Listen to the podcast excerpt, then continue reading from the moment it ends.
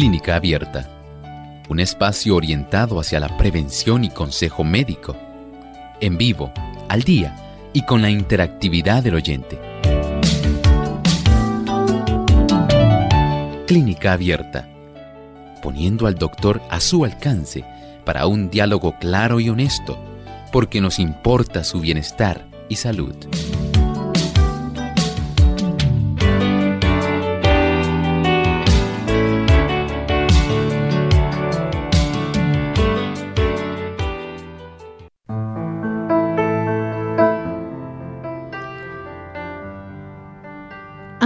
Solamente dos horas después del desayuno cuando comienzo a sentir esa sensación familiar, esas punzaditas en el estómago como de hambre, dejándome y preguntándome qué hace sentir el hambre.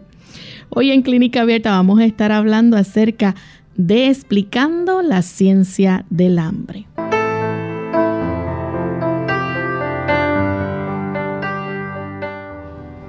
Bienvenidos amigos a nuestro programa de Clínica Abierta. Nos sentimos contentos de tener esta oportunidad nuevamente para compartir con cada uno de ustedes.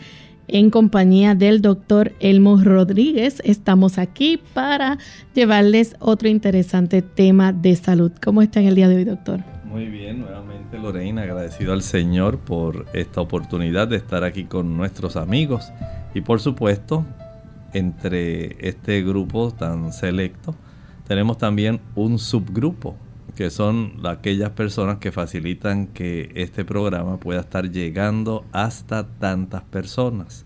Agradecemos esa gentileza, no solamente de nuestro auditorio, sino también de aquellos que facilitan que este tipo de programa pueda estar llegando a tantos lugares. Y queremos aprovechar para saludar a nuestros amigos que nos escuchan en España, en Madrid, a través de Seven Day Radio Virtual, también ondas de plenitud.org en Gran Canaria y tenemos también muchos amigos que nos sintonizan en otras partes del mundo, en otros países, en los Estados Unidos también.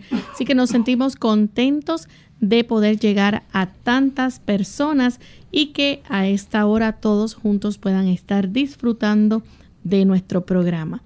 Vamos a comenzar como es de costumbre compartiendo el pensamiento saludable para hoy. Los que disciernen las pruebas del amor de Dios, que entienden algo de la sabiduría y el buen propósito de sus leyes, así como de los resultados de la obediencia, llegarán a considerar sus deberes y obligaciones desde un punto de vista muy diferente. En vez de ver en la obediencia de las leyes de la salud un sacrificio y un renunciamiento, la tendrán por lo que es en realidad un inapreciable beneficio. Todos nosotros podemos tener esta oportunidad maravillosa en entender que este tipo de vallado, este tipo de límites que Dios ha puesto en nuestra vida respecto a cómo nosotros debemos vivir para poder tener salud, para evitar el sufrimiento, para evitar el dolor, la enfermedad, es sencillamente para nuestro beneficio. Hoy precisamente vamos a estar hablando de uno de estos vallados, uno de los factores que va a colaborar en que usted pueda ser feliz, en que usted pueda evitar tener trastornos innecesarios en su organismo. Recuerden, cuando el Señor a nosotros nos da una serie de factores que son esenciales para nuestra salud, ellos no se constituyen en una opción, en realidad son necesarios. Y por eso recuerde el nosotros evitar aquellos productos que hacen daño, el poder ingerir una buena cantidad de alimento en horarios regulares, el tener a nuestra disposición agua fresca y pura, que nos beneficia tanto internamente como externamente cuando lo utilizamos en hidroterapia. el ejercitarnos, el nosotros poder respirar aire limpio cada día y exponernos a la luz del sol. Asimismo como tener un buen sueño cada noche. Y sobre todo la confianza en el poder divino. Ahí usted tiene los ocho factores que van a estar facilitando esa felicidad que usted desea tener, que desea disfrutar, que lamentablemente no viene en pastillas, ni tampoco en forma de suplementos. Por eso deseamos que usted pueda comprender que estos ocho doctores de la salud son muy esenciales. Y por supuesto, hoy estaremos hablando de uno de ellos. Bien, con este pensamiento damos entonces inicio a nuestro tema para el día de hoy. Y hoy vamos a estar hablando acerca de explicando la ciencia del hambre. ¿Quién no ha sentido hambre? Yo creo que todos en algún momento hemos pasado por esa sensación de sentir hambre. Pero la pregunta es, doctor, entonces, ¿cómo nuestros cerebros saben cuándo es la hora de comer?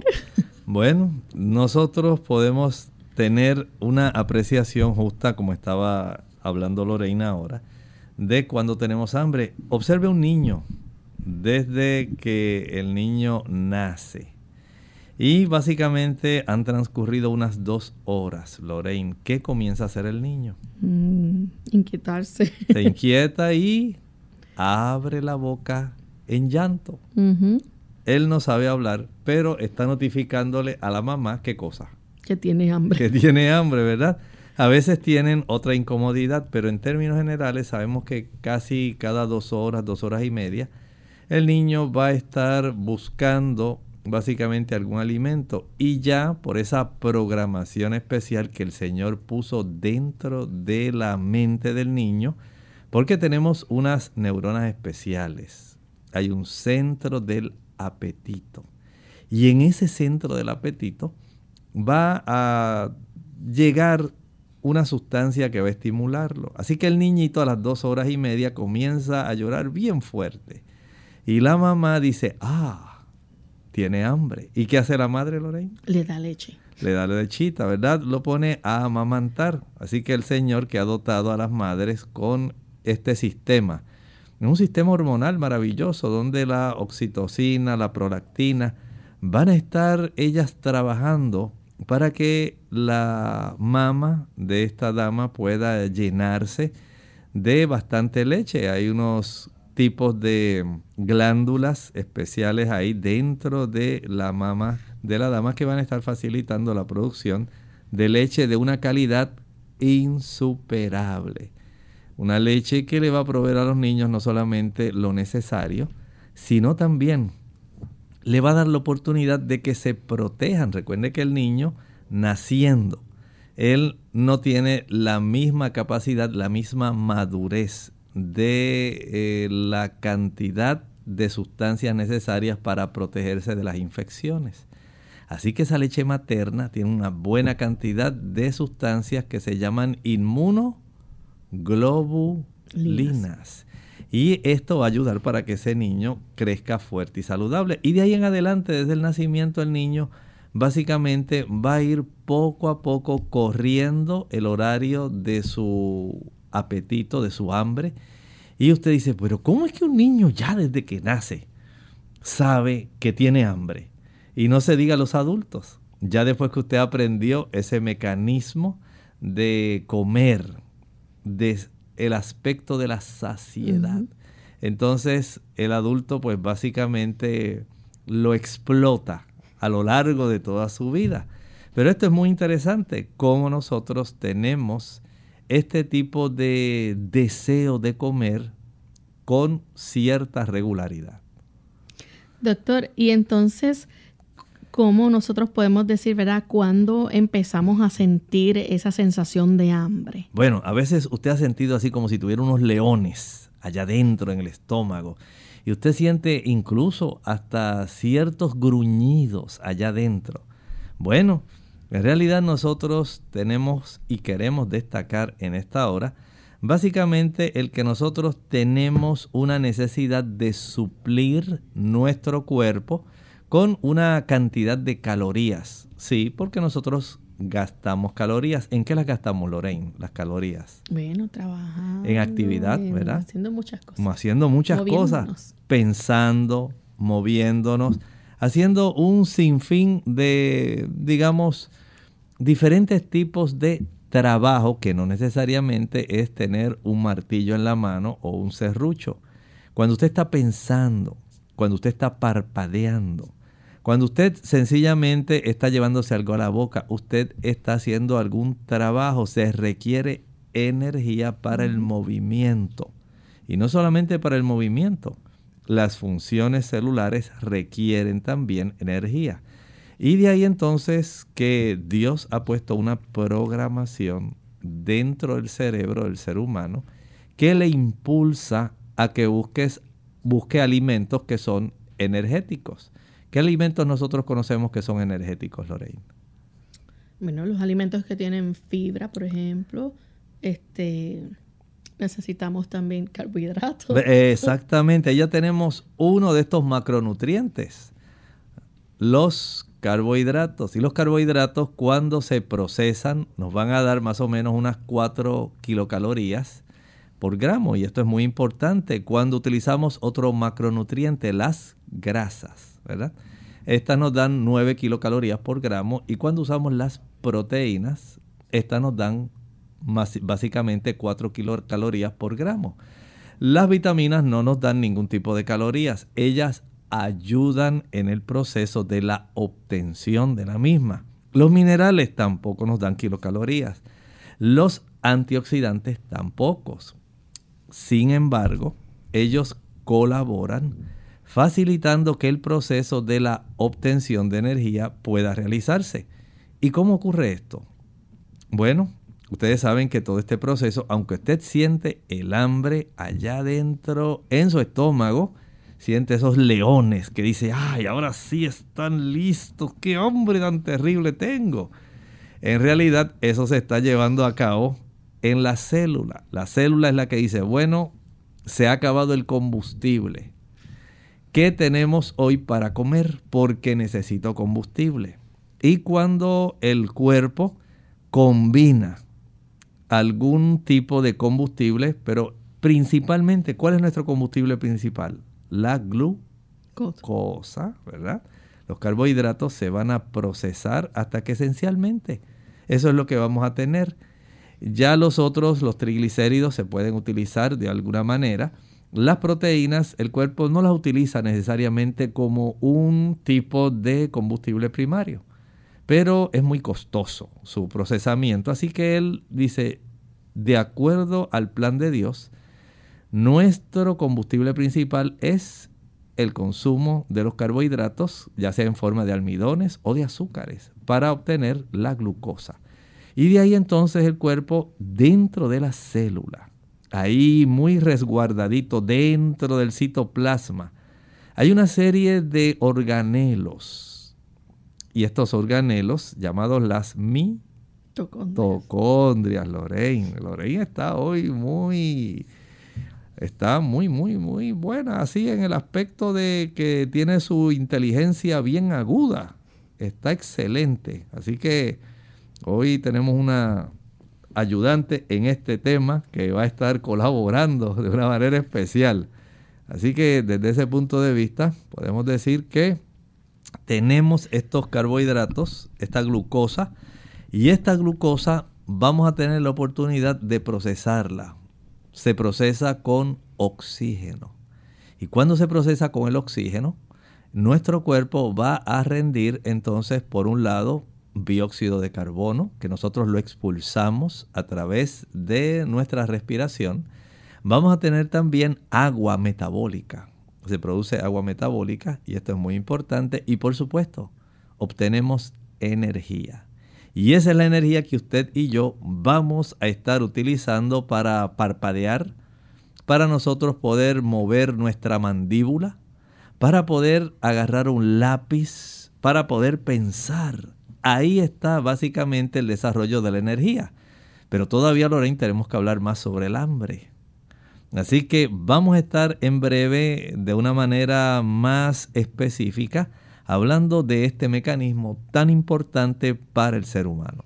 Hacemos entonces nuestra primera pausa y al regreso continuaremos con este interesante tema. No se vayan.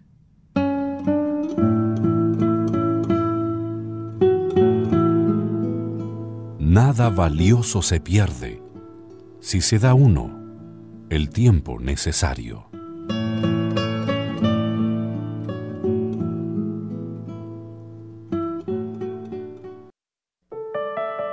El agua es igual a salud, tanto por fuera como por dentro.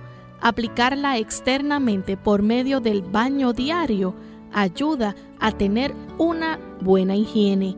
Ingerirla en suficiente cantidad como de 6 a 8 vasos entre las comidas es la sugerencia para proveerle a tu cuerpo.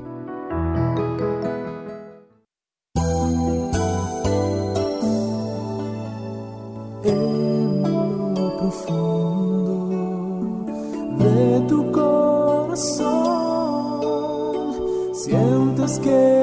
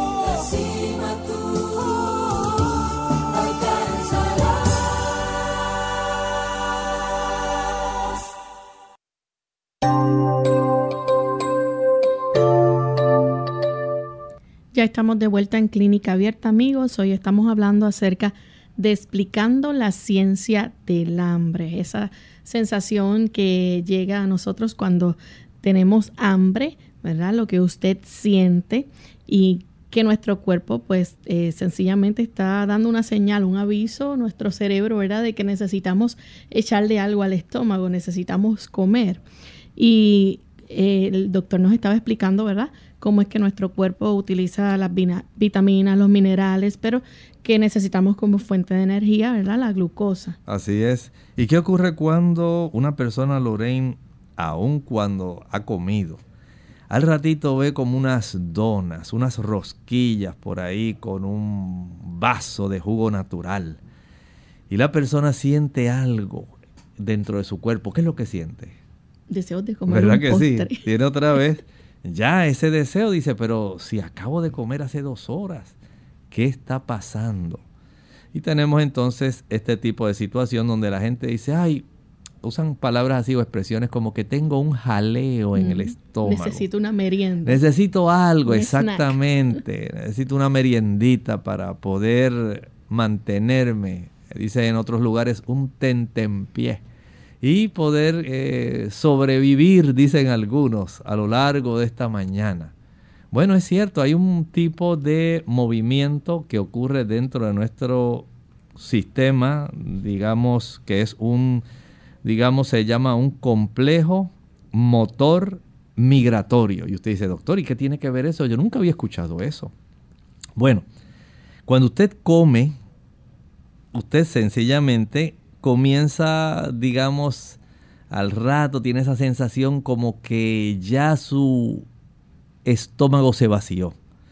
Pero en realidad hay una serie de contracciones que son las que tienen este nombre, el complejo motor migrante o migratorio, que literalmente lo que hace es empujar el alimento para que pueda más o menos, más o menos en un lapso de unos 130 minutos. Estamos hablando de dos horas con 10 minutos.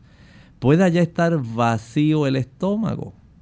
Y esto pues ocurre, digamos, en la mayor parte de las personas. Esto a la vez tiene, después que ha finalizado este complejo motor migratorio, donde usted tiene esas contracciones que de una vez facilitan, por un lado, que haya ese tipo de mezclado. Usted sabe cuando usted ya ha finalizado de comer y dice, ¡ay, qué rica esta comida! ¡Qué bien que de ahora sí! Entonces se soba su estomaguito así, con esa satisfacción de que quedó a plenitud. En realidad usted está facilitando que en ese momento y a partir de ahí más o menos unas dos horas con diez minutos van a estar moviéndose esos jugos gástricos que tienen ácidos y tienen otras sustancias para facilitar el que comience un proceso de separación entre las grasas, se vayan formando diglicéridos de esos triglicéridos que usted comió, se vayan formando péptidos de esas proteínas que usted comió, cosa que no ocurre con los carbohidratos. Los carbohidratos van a ser más adelante procesados en el duodeno y en el intestino delgado. Pero principalmente las grasas y las proteínas van a ser inicialmente bien mezcladas junto con los líquidos y los ácidos gástricos para que comience un proceso de separación hay un proceso que tiene que ser, digamos, facilitado. Y una vez ya comience a trabajarse este tipo de alimentos, estos macronutrientes que le van a dar a usted, eh, calorías que se van a obtener, no se absorben directamente en el estómago, sino que ahora el estómago, como si fuera una línea de producción, una fábrica, tiene que moverlo hacia un área donde se va a hacer un trabajo adicional en el área del duodeno y eventualmente otro trabajo adicional en el área del intestino delgado. De esta forma, entonces, ese movimiento de mezclado y propulsión en su momento va a facilitar el vaciado estomacal. Y ahí entonces entra en función una hormona. Esta hormona que tiene mucho que ver con el apetito, tiene que ver mucho con el hambre. Se llama la grelina, grelina. Y este tipo de grelina, básicamente lo que va a estar es trabajando con el área donde nosotros tenemos en nuestro cerebro esa zona del apetito. En realidad se le llaman las neuronas que tienen ese péptido o que son sensibles al péptido agouti, así se le llama. Ese es el nombre, si usted la va a buscar en un buscador en la internet, puede poner AGRP, Agouti Related Peptide. Y este tipo de, digamos, hormona va a ser un factor bien importante en el aspecto de la estimulación, de tal manera que estas neuronas comienzan a expresar su actividad.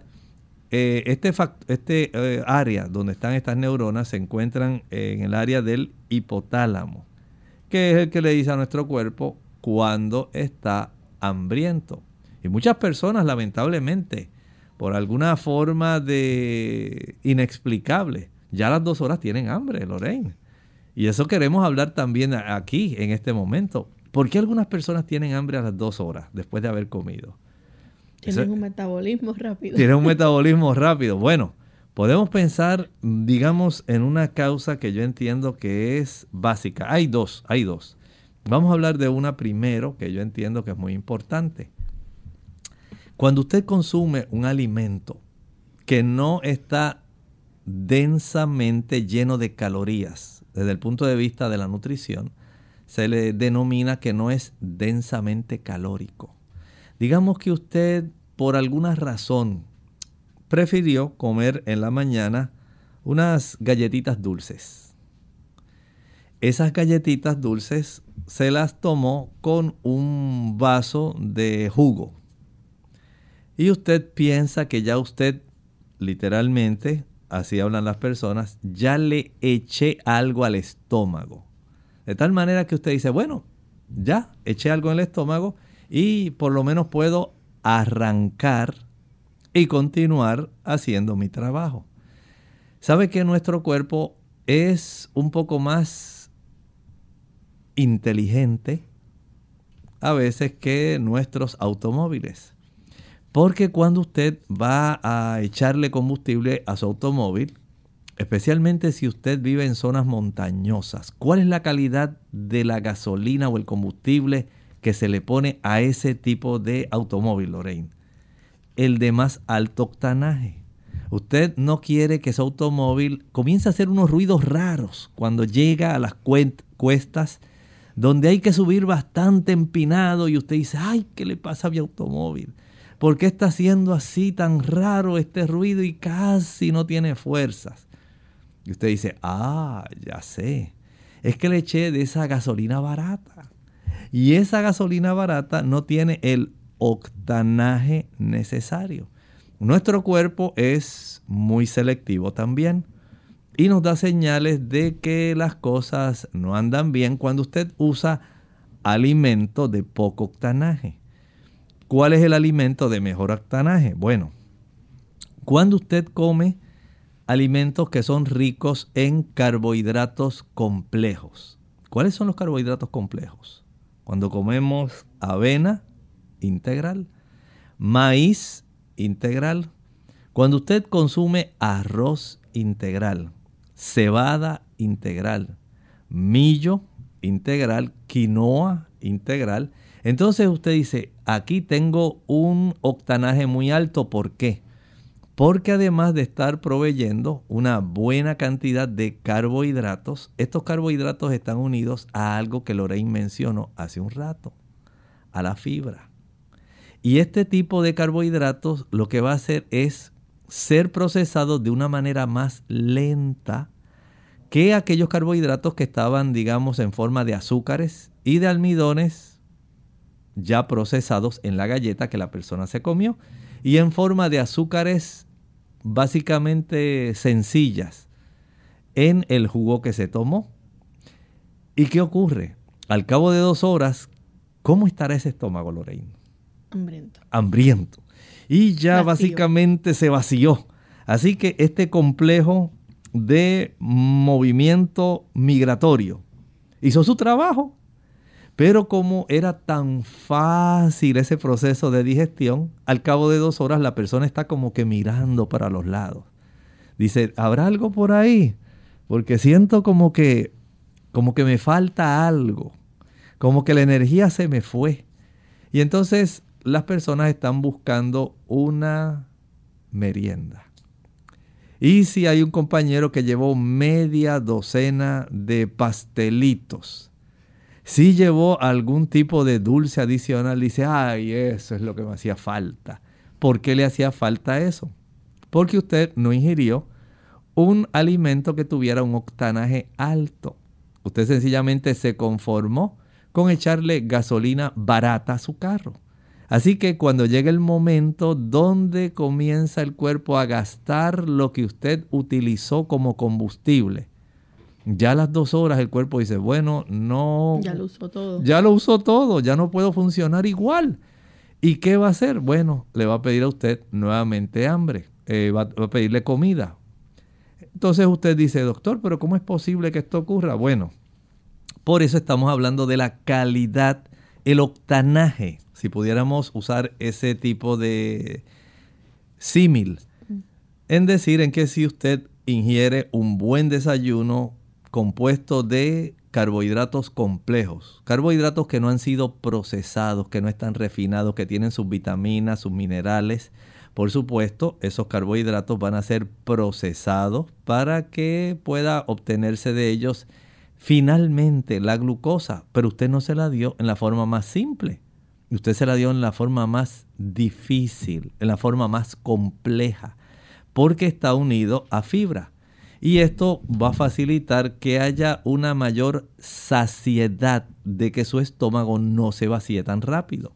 De ahí, por un lado, y por el otro lado, el entender que esta asociación entre la fibra y los carbohidratos complejos van a ayudar para que usted vaya obteniendo, derivando el combustible de una manera mucho más lenta que la que ocurre cuando usted se toma un jugo o se come unas galletas que han sido preparadas con harina procesada, aunque tengan ese centro que tiene una, un rellenito.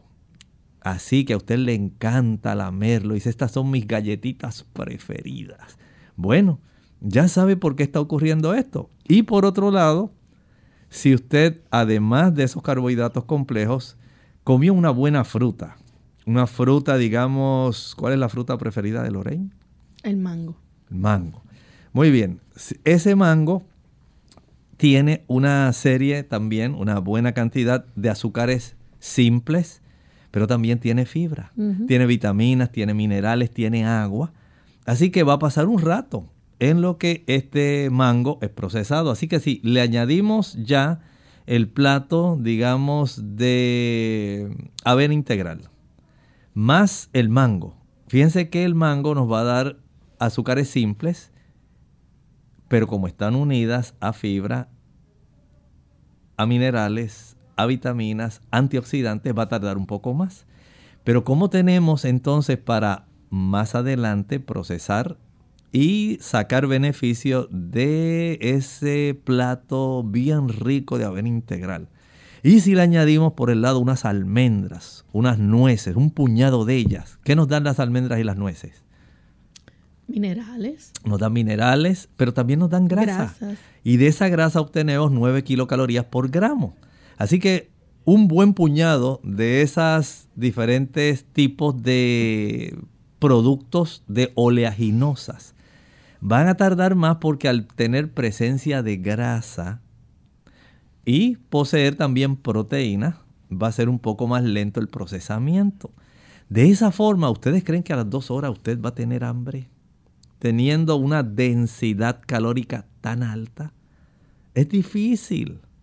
Así que es muy importante desde ese punto de vista el que usted le dé a su cuerpo la oportunidad, sí, de que el cuerpo tenga ese complejo motor migratorio y que tenga la grelina pero usted le está brindando la oportunidad de que el proceso, en lugar de ser más cortito, para que usted tenga las dos horas que comer, ahora usted dice, no, de una vez voy a comer bien, porque yo deseo que el beneficio de mi sistema digestivo me dure más tiempo. Es como el carro, si usted se pasa acelerándolo y se pasa frenándolo y acelerándolo y frenándolo, ¿cuánta va a ser la vida útil de ese automóvil?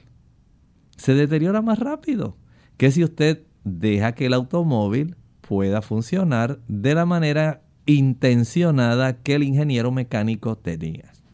Vamos a nuestra segunda pausa y regresamos en breve. Te pondrán a prueba, porque así son los niños, pero el auto es tu territorio. Aquí tu palabra es la ley. Así que cuando dices que no vas a salir hasta que todos los cinturones estén abrochados, no moverás el auto hasta que oigas ese clic. No te rindas hasta que se abrochen el cinturón. Un mensaje del National Highway Traffic Safety Administration y el Council. Visita safercar.gov diagonal chicos abróchense para más información.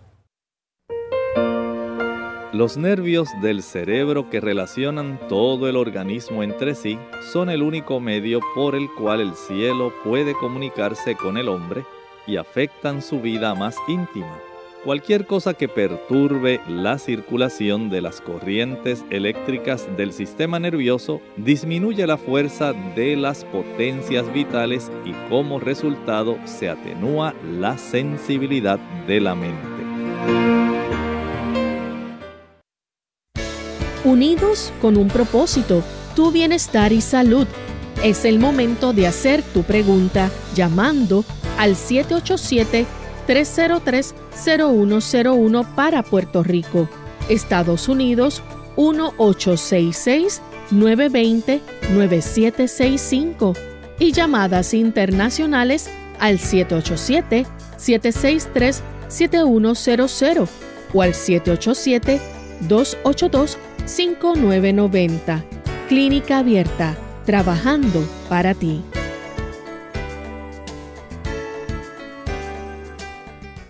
Clínica Abierta.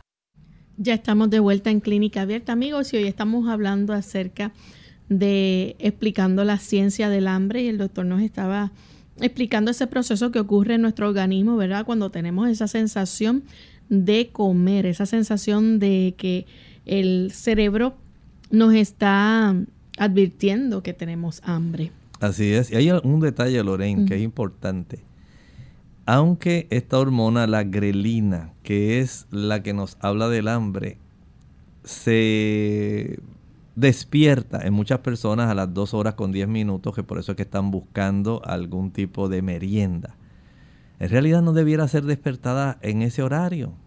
Si usted comiera, como estábamos hablando, una mayor cantidad de carbohidratos complejos, una mayor cantidad de fruta en su estado natural en vez de tomarla en jugo, una mayor cantidad de oleaginosas, usted está proveyendo al cuerpo las, los macronutrientes esenciales básicos y de esta manera, en lugar de que ese complejo motor migratorio se hiciera en dos horas diez minutos, se iba a tardar el doble.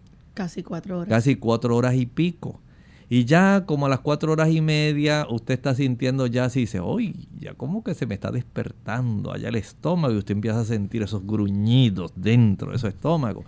Debiera ser el doble, pero lamentablemente la forma como se alimenta la mayor parte de la población va a facilitar lo que ocurre generalmente. Doctor, pero ¿qué voy a hacer para bajar peso si es que a mí a las dos horas me da hambre? Básicamente aquí tenemos el problema, porque la grelina va a funcionar normal.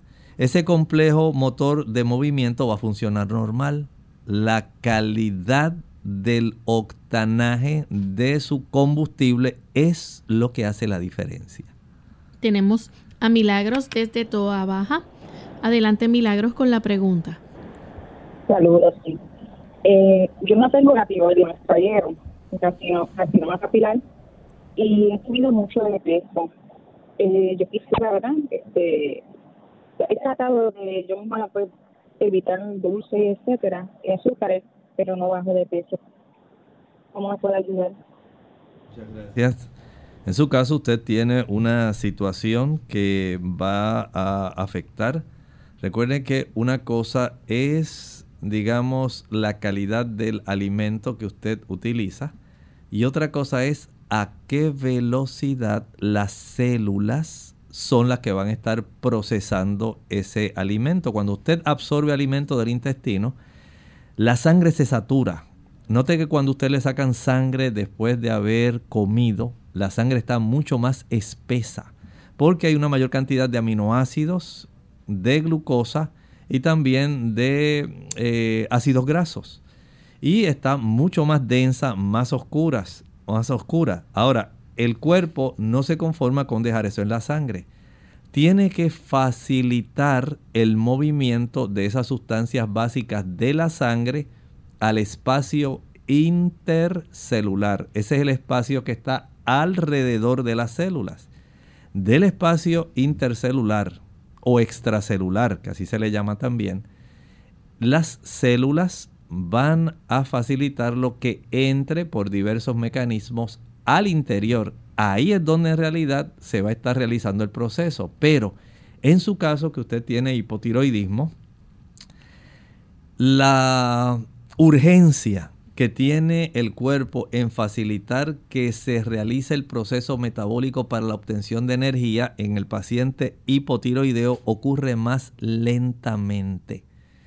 De tal manera que aunque usted tiene en la sangre, en el espacio extracelular, una buena cantidad de estos nutrientes, ellos no son introducidos en la célula a la velocidad que debieran, por lo tanto quedan más tiempo afuera. Y el cuerpo dice que yo voy a hacer con tanto tipo de alimento que está disponible pero que no está siendo quemado, no está siendo utilizado, no se facilita el generar energía. Entonces el cuerpo tiene que comenzar a almacenarlo y lo almacena por un lado digamos, en forma de glucógeno. El glucógeno se almacena en el hígado, se almacena eh, en músculo, pero también empieza a almacenarlo en forma de triglicéridos en el hígado y comienza en el tejido subcutáneo, en la grasa que está depositada alrededor de muchos órganos de nuestra cavidad abdominal y a veces hasta alrededor del mismo corazón.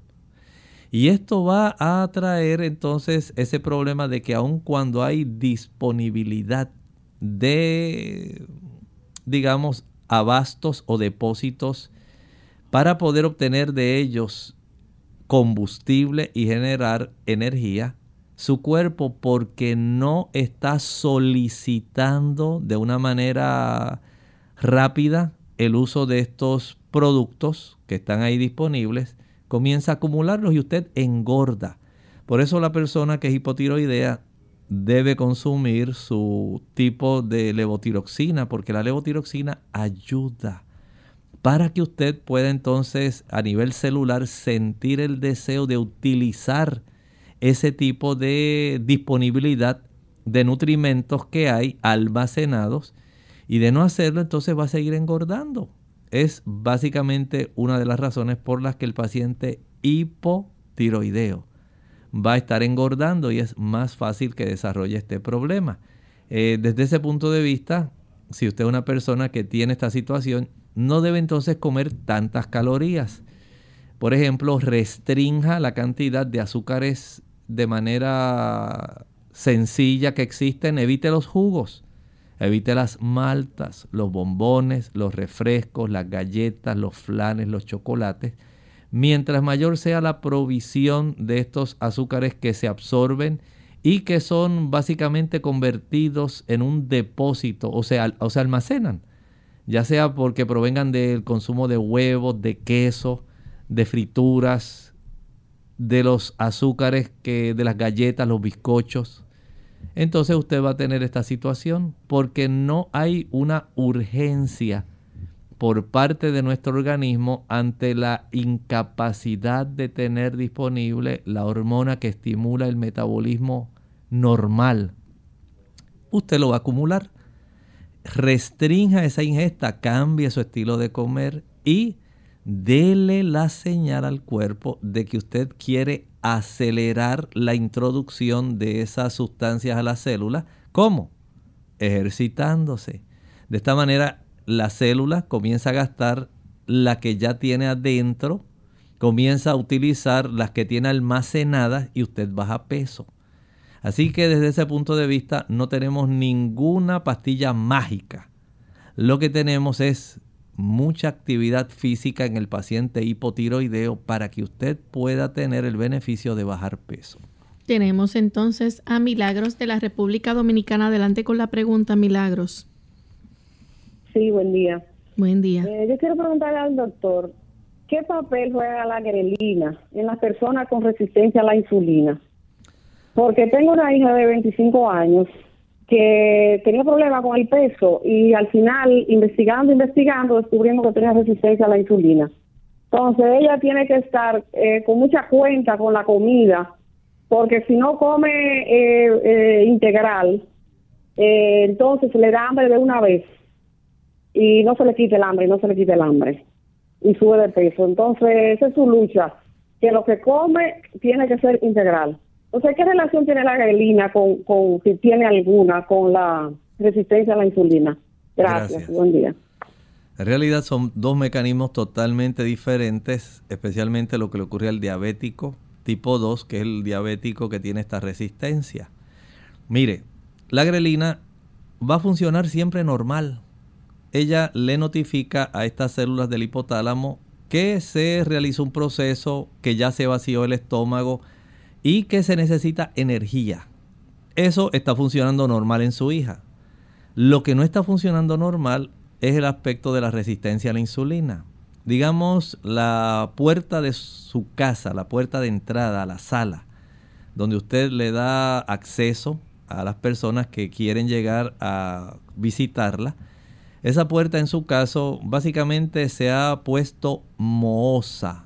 Los goznes, las bisagras, no facilitan que la puerta pueda abrir. Como a veces ocurre con las puertas, digamos, de madera, si se mojan, se expande y entonces se le resulta difícil abrir la puerta. Adentro la célula está haciendo su función normal y la ah, célula se da cuenta de que se acabó el combustible y le envía señales al cuerpo, le dice envía y produce grelina porque aquí adentro no está llegando el combustible, no está llegando la glucosa para yo poder procesarla en las mitocondrias, en las crestas internas de las mitocondrias, para poder generar trifosfato de adenosina, ATP, que es la molécula básica para nosotros poder ejercer funciones. Esto ocurre porque la puerta afuera, esos receptores a nivel de la membrana celular, no reconocen a la insulina para que ésta desencadene la cascada de la insulina y abra la puerta para que pueda entrar la glucosa que está en abundancia externamente. Hay mucha glucosa en el paciente diabético tipo 2 afuera. Ahí está en el líquido extracelular, pero no logra entrar. Eso es lo que se le llama la resistencia a la insulina aunque la insulina está produciéndose en el páncreas, aunque está navegando en la sangre, aunque está ahí llegando a la célula, lamentablemente usted cambió la cerradura. Esa cerradura, los goznes, la puerta se hinchó, los goznes están mohosos y usted además de eso cambió la cerradura. De tal manera que se le dificulta a la insulina. La insulina llega y hace, vengo aquí por favor, vamos a abrir esta puerta. Pero lamentablemente al introducirse en esos receptores, los receptores no reaccionan para facilitar que los goznes puedan o las bisagras moverse adecuadamente.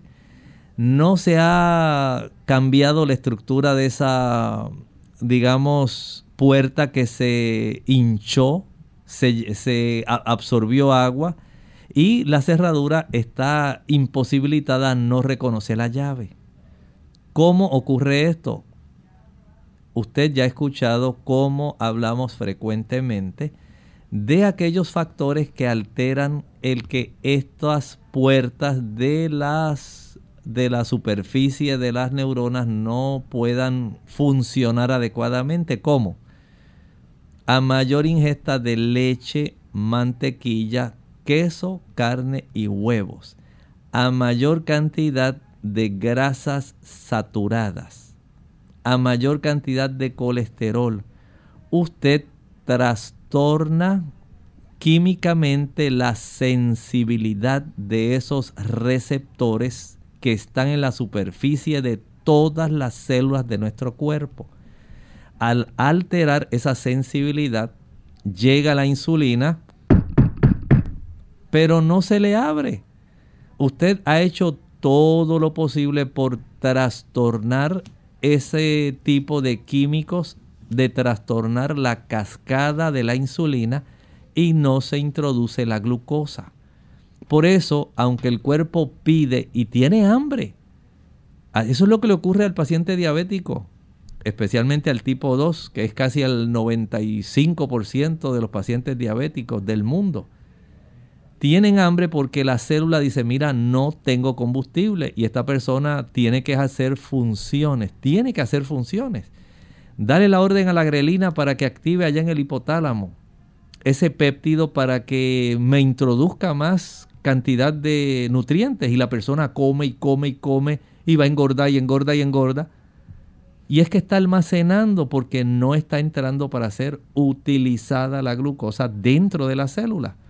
Por lo tanto, esta persona entonces tiene que utilizar los eh, hipoglucemiantes orales, las tabletas, para poder entonces estimular mecanismos que puedan ayudar para que se pueda procesar. Por eso es que hacemos tanto énfasis en el ejercicio. A mayor ejercicio tenemos la oportunidad de introducir esa célula, a esas células rápidamente la glucosa. Pero si usted no se ejercita, eso no se va a introducir.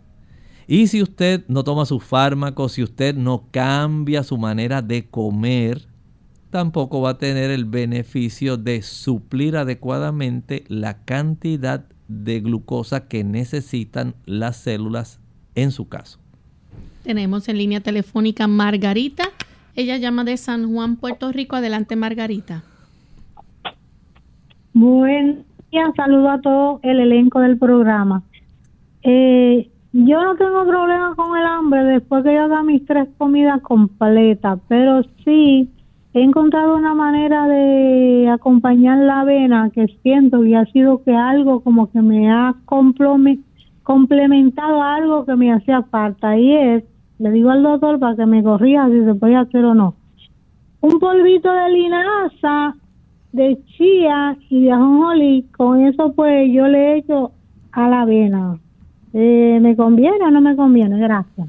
Gracias sencillamente le está ayudando. ¿Por qué? El ajonjolí tiene una buena cantidad de ácidos grasos y de proteína, además de las vitaminas, minerales. La chía es grandemente proteica, tiene ácidos grasos, vitaminas, minerales, más tiene fibra.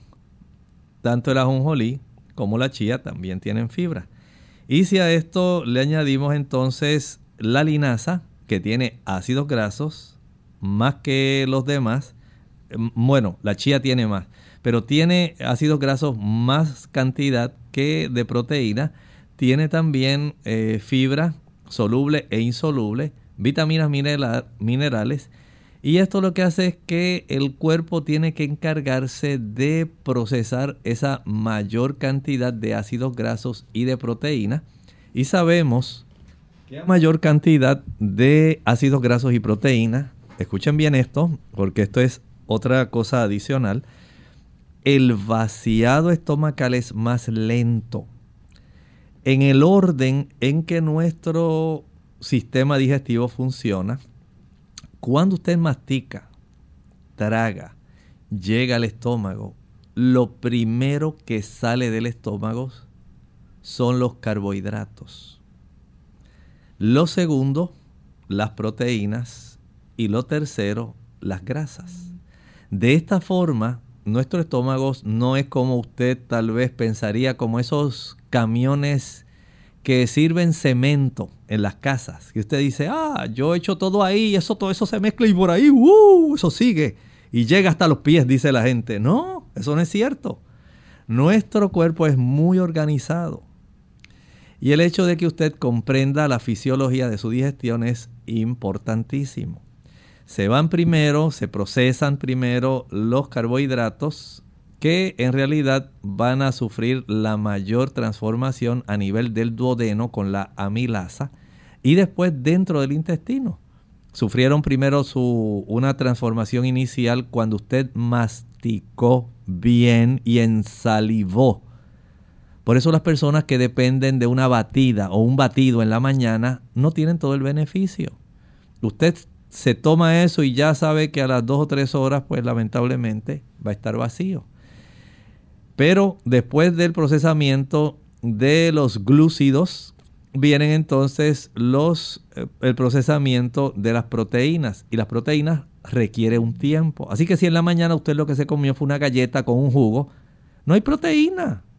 Y esto pues básicamente a las dos horas ese tipo de movimiento complejo de movimiento migratorio, hizo su trabajo y claro, literalmente a las dos horas usted va a tener hambre.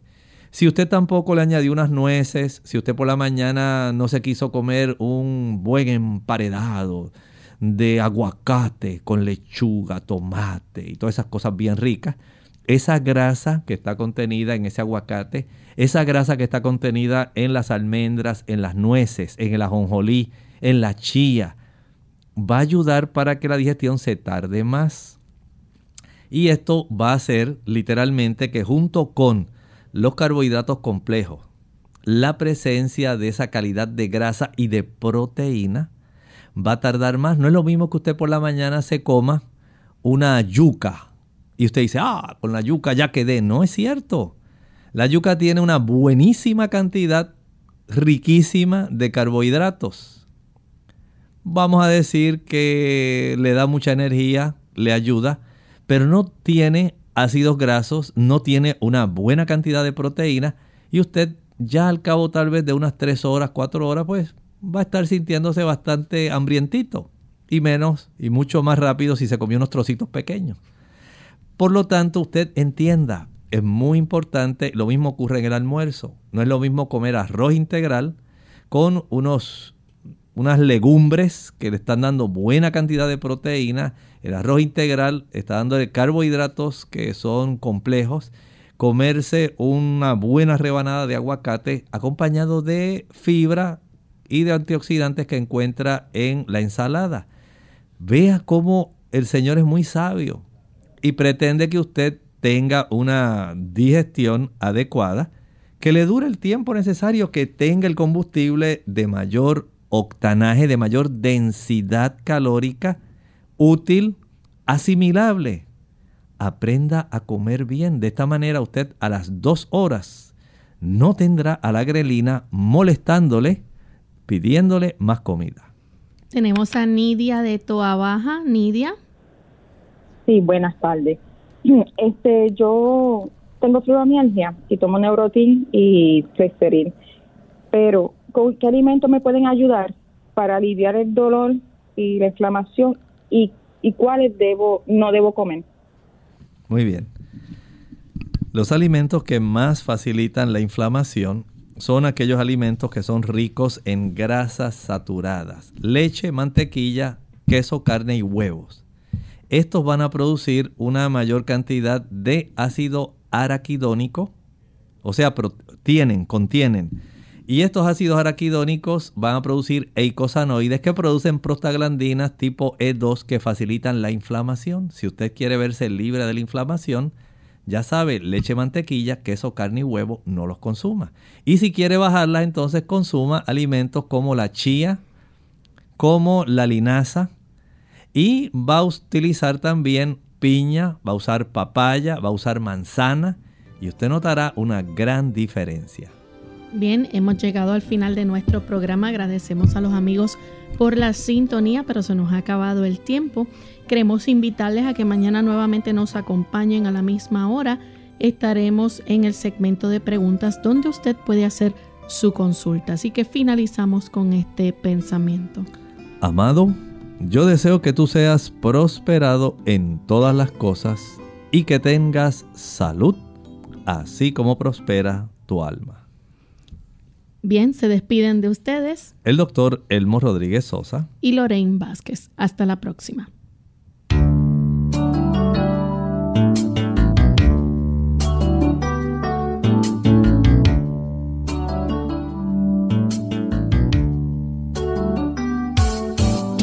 Clínica Abierta.